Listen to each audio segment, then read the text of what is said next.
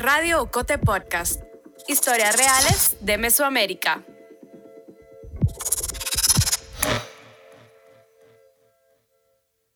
Entonces iba a cumplir los 70 años y dije, ¿qué hago? No quería hacer fiesta, no quería nada. Y mi hijo Camilo estaba en Costa Rica.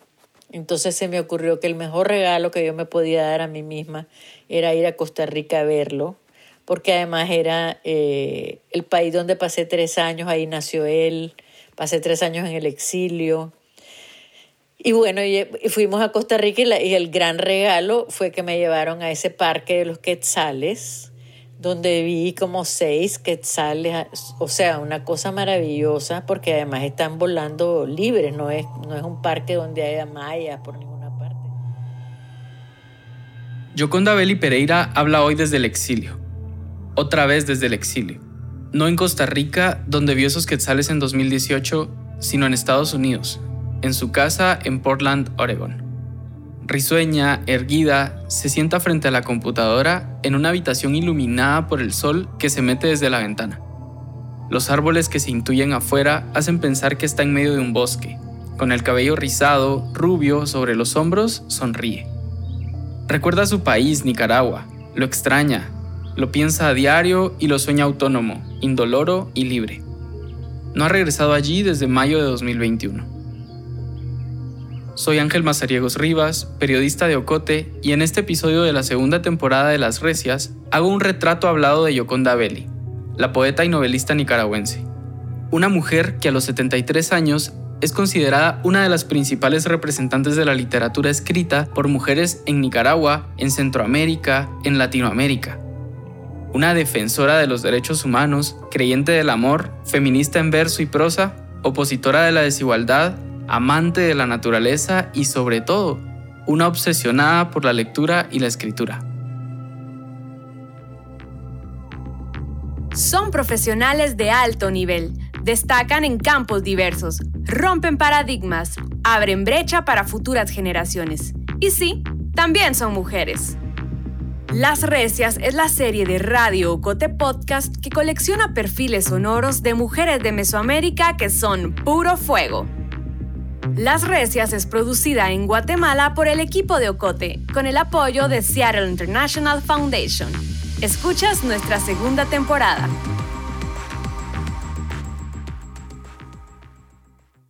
Las primeras lecturas de Yoconda tienen que ver con la aventura y el arrojo. El francés Julio Verne primero. Después, las tiras cómicas de Batman, Superman y la Mujer Maravilla. Su abuelo materno la sumergió en la literatura, a ella le fascinaba el mundo paralelo de las palabras. Desde niña comenzó a devorar libros como si de eso dependiera su bienestar. A los nueve años cayó en cama a causa de la hepatitis y leyó completa El Tesoro de la Juventud, una enciclopedia de 20 tomos, regalo de su papá.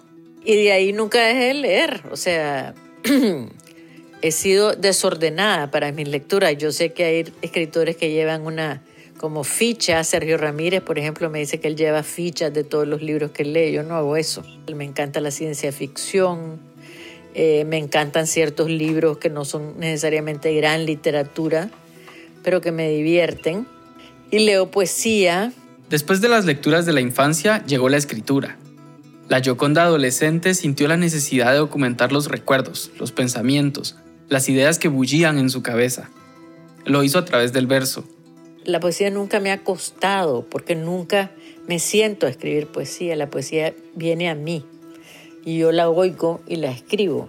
Pues porque como la poesía es muy íntima, mi poesía es muy íntima, muy autobiográfica. Esa poesía gustó en Nicaragua, tanto que nada más entrar en la universidad ganó su primer premio. En el año 1972, la UNAM, de la que yo era rector, creó el concurso literario Mariano Fiallo Gil. Y Bioconda Belli, que no se entendía tal vez 18 años, ganó el concurso con su primer poemario que se intitula Sobre la grama. Y ahí se produjo pues el bautizo literario de Yoconda Belli.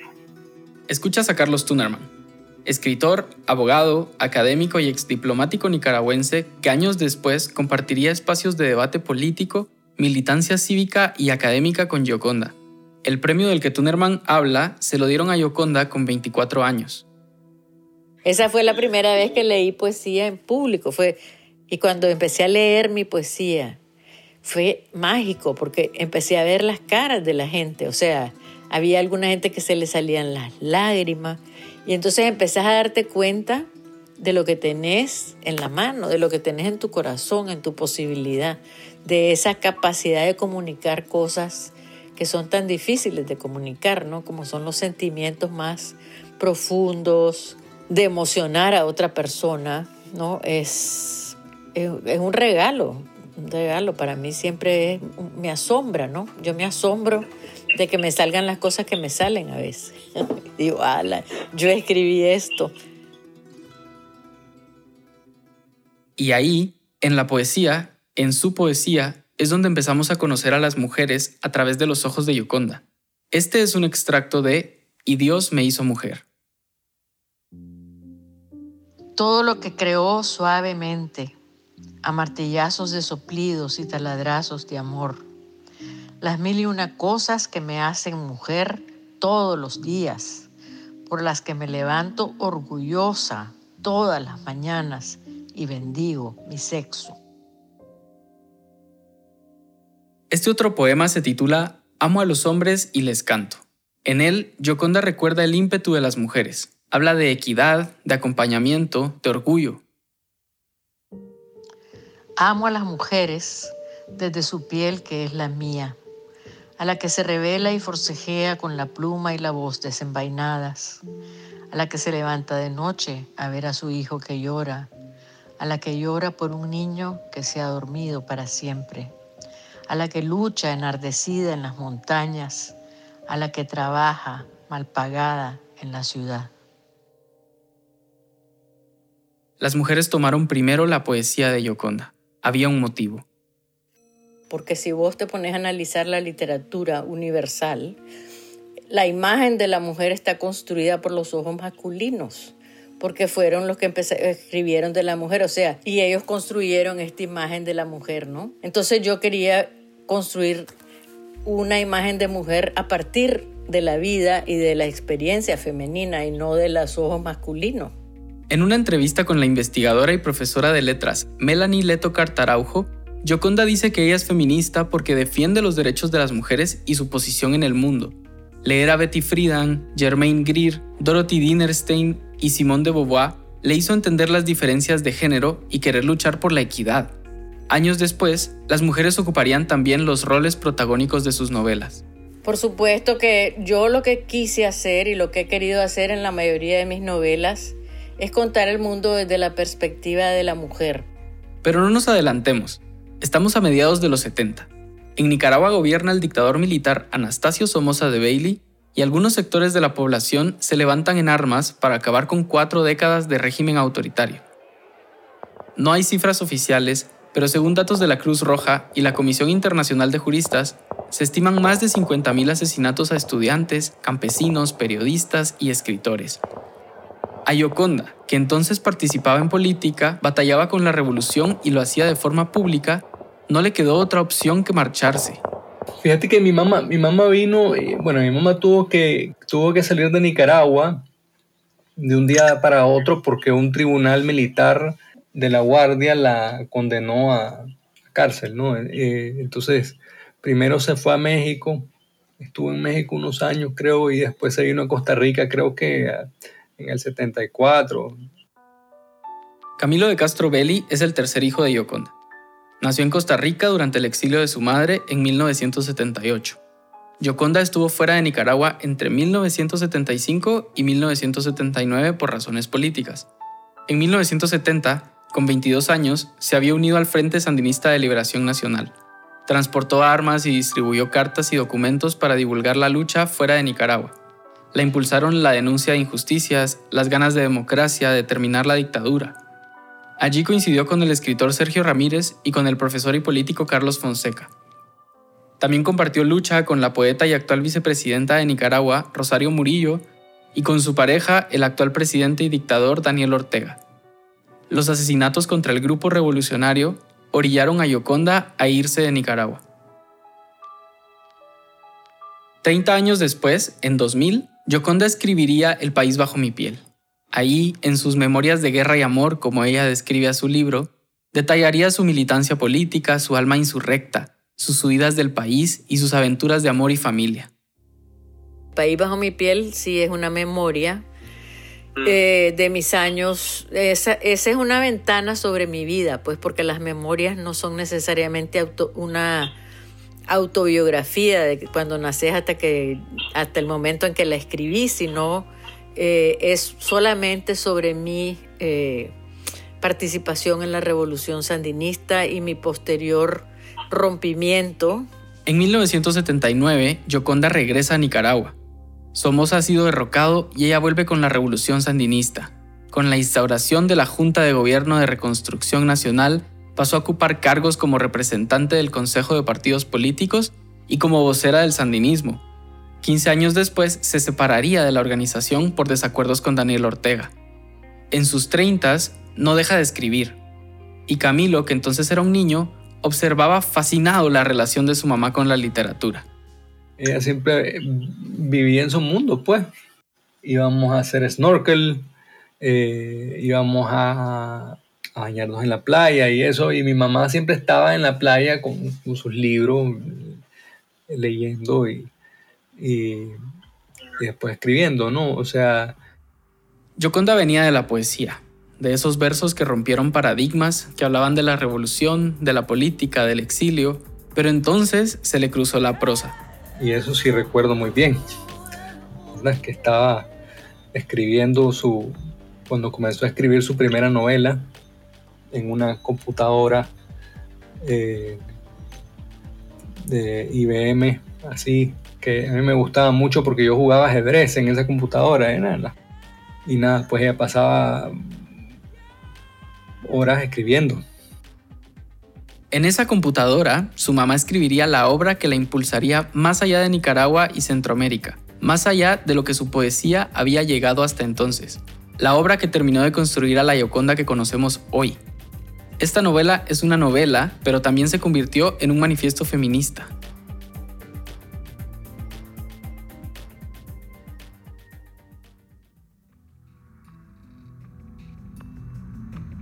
Estás escuchando la segunda temporada de Las Recias, la serie de Radio Ocote Podcast que narra los perfiles sonoros de mujeres de Mesoamérica que son puro fuego. ¿Y tú, a qué otra recia conoces? Cuéntanos de ella en las redes sociales de Ocote con el hashtag Las Recias. También te invitamos a unirte a nuestro círculo de oyentes. Búscanos en Facebook y sé parte de nuestra comunidad en La Fogata.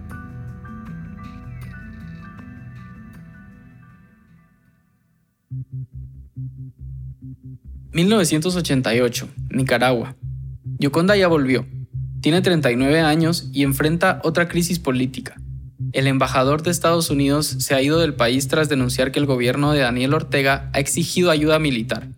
La Corte Interamericana de Derechos Humanos señala abusos contra medios de comunicación y represión a manifestantes que exigen la salida de Ortega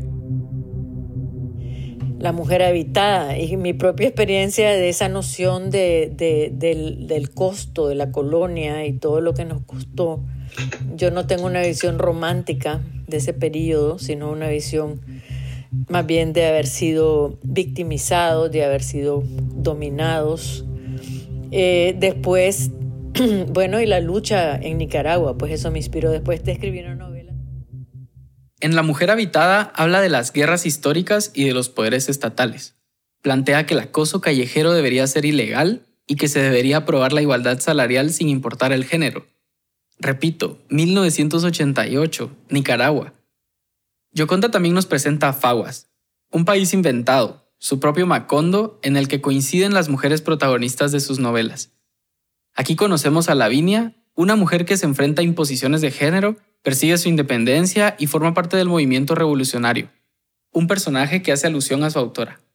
En Argentina lo primero que circuló de una manera masiva, como en tantos lugares, es la mujer, eh, la mujer habitada. Y yo creo que lo que se decía básicamente era, tenés que leer esto, ¿no? Esa cosa entre mujeres, tenés que leer esto porque te va a volar la cabeza. O sea, eso era el comentario en ese momento, ¿no? Y creo que por eso todavía hoy es un libro, creo que es un long seller que se sigue vendiendo.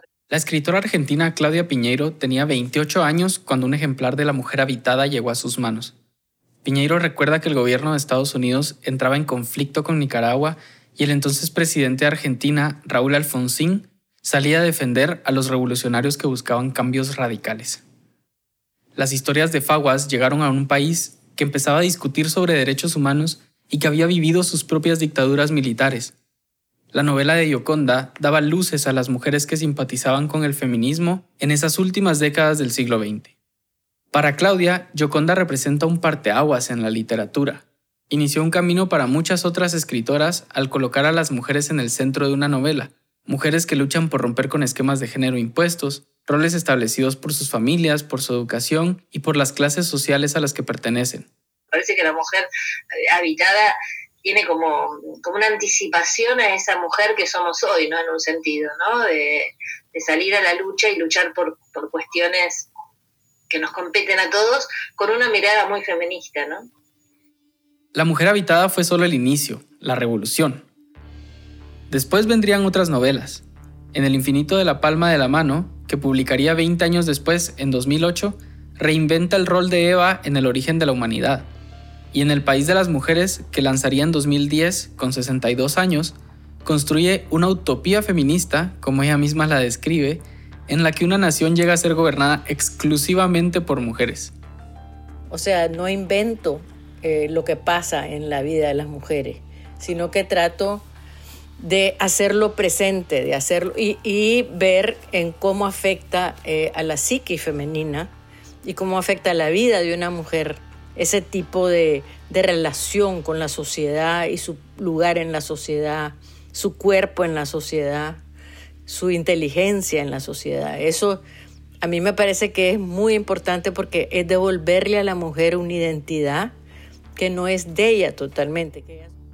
En términos de narrativa, eh, digamos que le dio un giro de 180 grados a los tradicionales personajes, ya sea escritos por, por, hombres o por mujeres, como por ejemplo Lavinia, que es un personaje central en La Mujer Habitada, una mujer que es arquitecta, como lo dice en el texto, ¿verdad? Es soltera y de alguna otra manera hace su vida en solitario, no es una mujer que depende, eh, casada y que tiene hijos, sino que ella de por sí, digamos, se vale por ella misma y tiene mucha independencia. Digamos, ese tipo de personajes es difícil que los encontres antes en la literatura centroamericana. Francisco Alejandro Méndez, escritor guatemalteco, Premio Nacional de Literatura Miguel Ángel Asturias, define así la influencia de Yoconda en la literatura.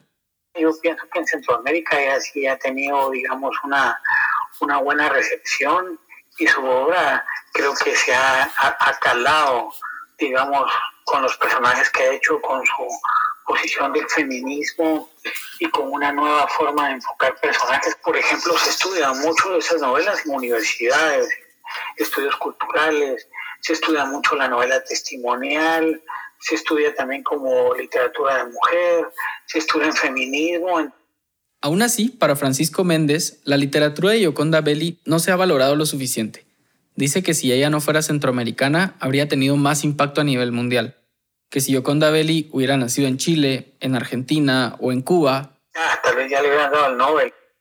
Pues si yo creo que ella si hubiera sido de otra nacionalidad, seguramente tendría mucho más cancha como la cancha que tiene Isabel Allende.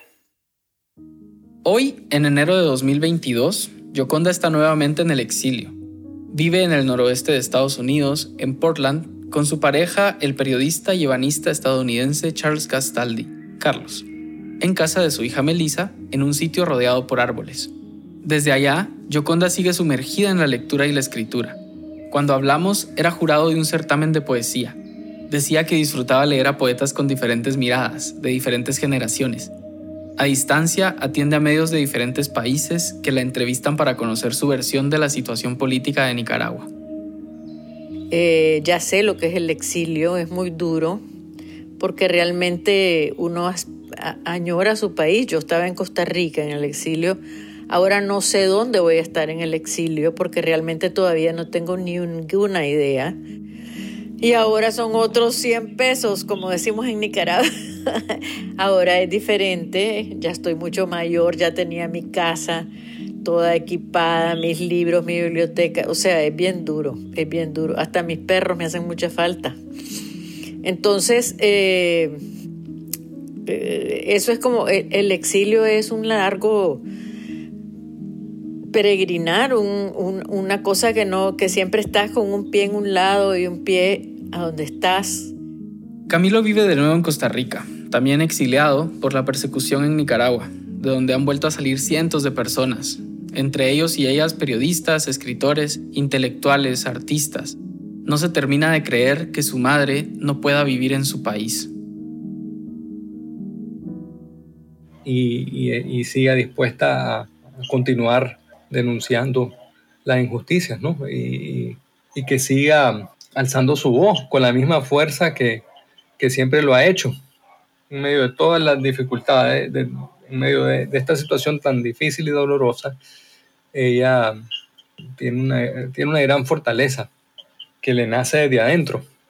Nunca pierde la, capacidad de, de, maravillarse por las cosas. Pues creo que esa es la razón por la que, por la que escribe y por la que pues nunca pierde la curiosidad. Y... A inicios de marzo de 2020, cuando ella aún estaba en Nicaragua y días antes de que se declarara la pandemia de COVID-19, el sacerdote y poeta Ernesto Cardenal murió. El 3 de marzo se realizó un homenaje en la Catedral Metropolitana de Managua.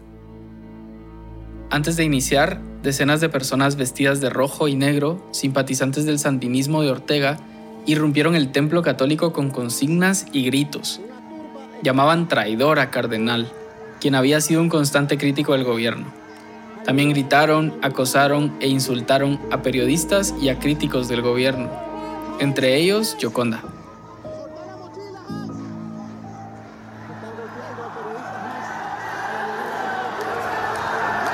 Previo a la misa que se oficiaría en la Catedral Metropolitana de Managua, simpatizantes sandinistas estaban en el templo gritando consignas al otro grupo donde se encontraban miembros de la Unidad Nacional Azul y Blanco, embajadores, escritores, para darle el último adiós al poeta y sacerdote Ernesto Cardenal. Esta es Yoconda, en el velorio. Un día antes de los altercados, habló sobre Ernesto Cardenal. Un hombre que vivió pensando y creyendo en el amor expresado de muchísimas formas, eh, el amor a la patria, el amor a la palabra, el amor al ser humano y bueno, en su ya en sus últimos tiempos el amor al universo, lo que él creía. Hoy, en medios de comunicación y en sus redes sociales, es común leer la indignación de Yoconda, su efervescencia, esa rabia que llena su literatura. Me fui con las palabras bajo el brazo. Ellas son mi delito, mi pecado escribió Yoconda en un poema publicado en octubre de 2021, en el medio digital confidencial de Nicaragua, también perseguido por Ortega. Creo que Nicaragua ha sido, yo digo en un poema que es mi hombre con nombre de mujer, que es el amor de mi vida. Entonces Nicaragua me duele por muchísimo todo lo que pasa y no me puedo quedar callada me es sumamente difícil. Y mi vida de escritora está muy vinculada al paisaje nicaragüense, a la gente nicaragüense, a los volcanes nicaragüenses. Entonces hay como una relación muy profunda entre mi ser, no solo mi alma, sino mi, mi, cuerpo físico con Nicaragua, porque me encanta cómo huele, me encanta el olor de la lluvia, me encantan los atardeceres de Nicaragua. Estoy bien triste porque quién sabe hasta cuándo voy a poder regresar a Nicaragua en este momento. Y en este contexto cruel, en el exilio, con la pandemia, la lectura y la escritura son aún su refugio. El mismo refugio de aquella niña de nueve años que tuvo que pasar dos meses en cama. Que yo cuando escribo me voy del mundo. Yo porque es como que estoy viendo una película. Yo veo lo que está pasando. leer es como vivir varias vidas es la posibilidad de, experimentar sin pagar el precio todas las emociones humanas y además es un, es un, ejercicio para la imaginación. Ahora todo nos viene hecho. O sea, si vemos televisión, está hecho. Si vemos todos los juegos, los iPads, todo eso. Mientras que la, lectura es la letra y vos tenés que hacer el escenario con tu imaginación. Y eso tiene un valor inconmensurable para la vida del cerebro, para la agilidad mental. Ya por salud hay que leer. ya si no quieren leer por otra razón.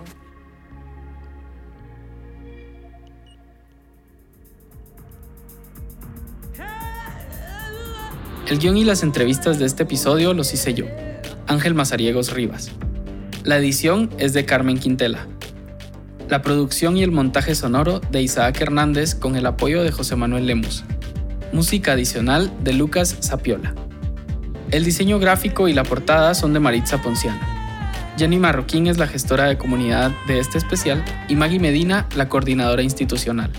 La voz institucional de Radio Cote Podcast es de Lucía Reynoso Flores. Julio Serrano Echeverría es el coordinador creativo.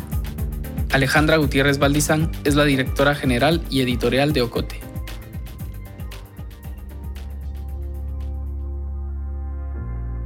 Llegamos al final de este episodio. Si te gustó, te impactó, te indignó o te emocionó, te animamos a que lo compartas con tus amigas, amigos y familiares. Sigue nuestro canal en tu plataforma de audio favorita para que te notifique cuando estrenemos un episodio. También puedes suscribirte al correo de Ocote para recibir semanalmente nuestro newsletter. Experimenta nuestra página web agenciaocote.com para otras historias en otros formatos. Radio Ocote Podcast es producido en Guatemala por el equipo de Ocote, con el apoyo financiero de Seattle International Foundation.